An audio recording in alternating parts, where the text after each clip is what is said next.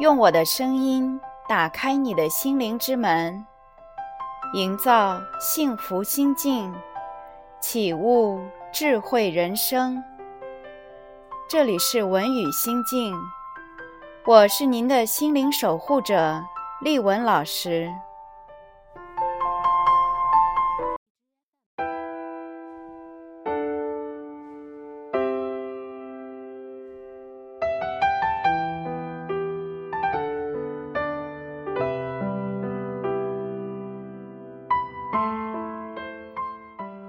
一次偶然的机缘，我结识了一位企业家。他出身农村，艰苦创业，是十几家公司的老总，是一名出色的企业家。就在几年前的某个晚上。他打来电话，说要和我聊聊天。他生病已经有一段时间了，脸色苍白，斜躺在床上。他看见我进来，侧着身子招呼我坐下。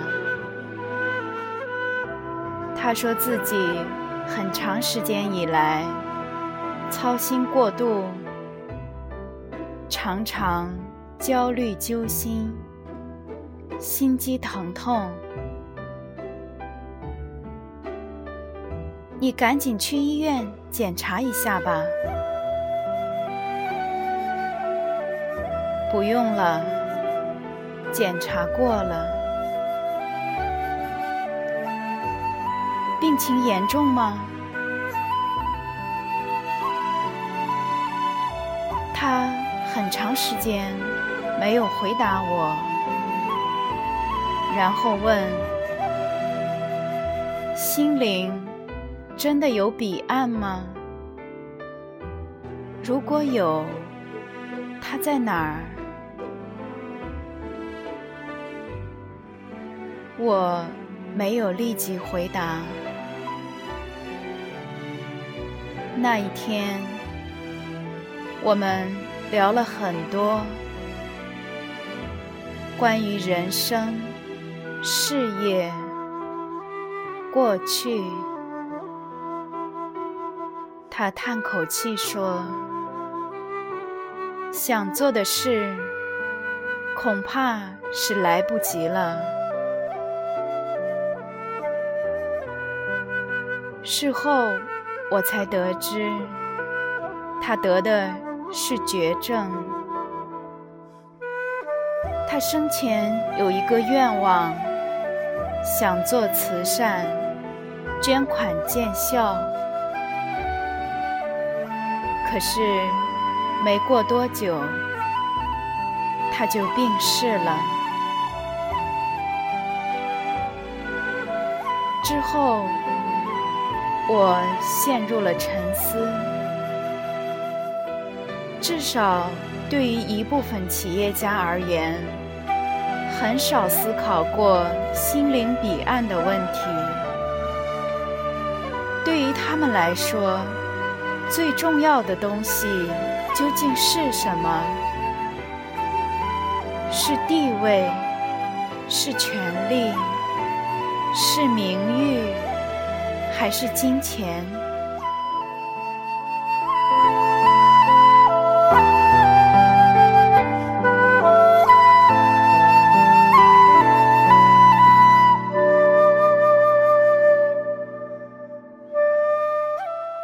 温州商人的跳楼与跑路，将金融危机大势下企业家与企业的生存状况。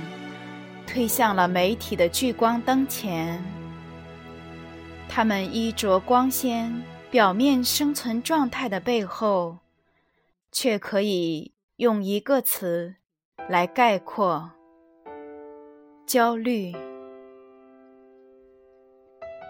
这只是现今企业家阶层生存状态的一个缩影。实际上，当我们把视野拉远一点，把目光抬高一点，就会发现，他们找不到心灵的家园。有种种迹象表明，当下的中国已经进入全民焦虑的时代。冷漠和失业等等现象，折射出了民众中普遍存在的焦虑。日本著名的企业家稻盛和夫，他一直试图用古训和自己的亲身体悟来指导我们如何直面人生。之痛苦与烦恼，如何让自己平凡的人生不平凡？当整个世界依然沉浸在心灵荒芜的时刻，不能挣脱时，已经七十八岁的老人稻盛和夫依然。坚持着自己的承诺，他大力提倡发扬人的心力，对自己的哲学有一个总结性的说明。他说：“我到现在所搞的经营，是以心为本的经营。”换句话说，我的经营就是围绕着怎样在企业内建立一种牢固的、互相信任的人与人之间的关系这个中心点进行的。他说，在心的正中间有灵魂。灵魂反复进行轮回转生，载复经历的过去。佛教把灵魂在过去经验过的履历叫做业或者因果报应。我相信，在心的正中间有载负这种业的灵魂。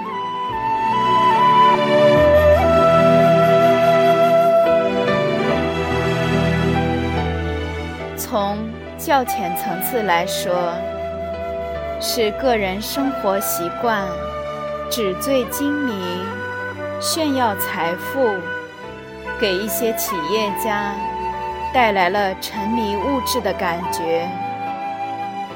从深层次上讲，是企业家作为一个整体，没有重视文化、信仰。和精神，突飞猛进经济发展的背后，却是挣钱的速度永远赶不上花钱的速度。据不完全统计，我国每年有六十万人过劳死，焦虑严重。不知从何时起，亚历山大成了都市白领们自嘲的流行语。有压力时觉得累，没压力时觉得更可怕。而这关键的一环，在中国目前。许许多多的企业家的精神世界里，是严重缺失的。企业家在终极关怀的心理层面上，缺乏明确而永恒的目标指向。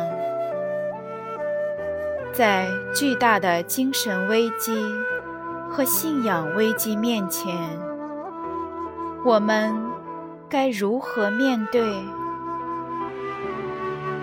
对于绝大多数人而言，绝不会思考心灵彼岸的问题。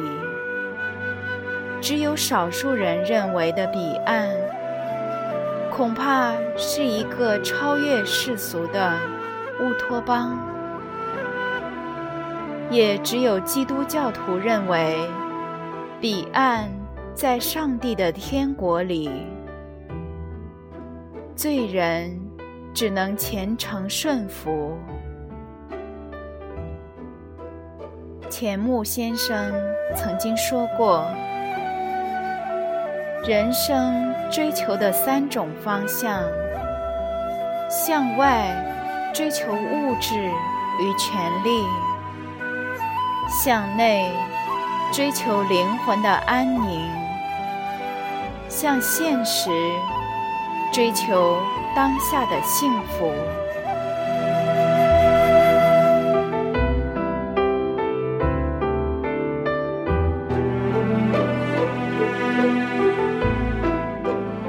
生命本来很简单，许多人却奔波于世俗，愉悦于无性，更无暇顾及心灵。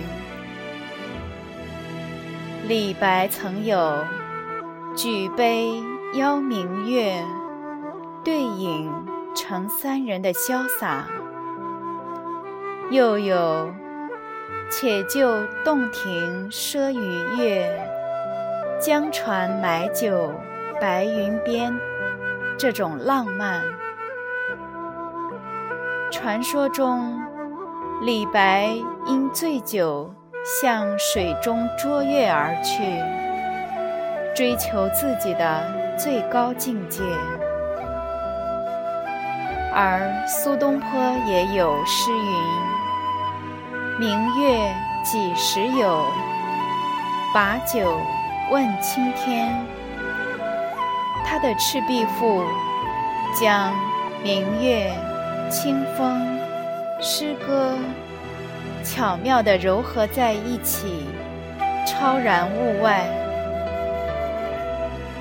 轻装上阵，简化生活，换一种心情，让心灵去旅行，感受山水的陶冶。然而，知夫如我，毕竟。置身现实生活中，找不到心灵彼岸的我们，又该如何解脱呢？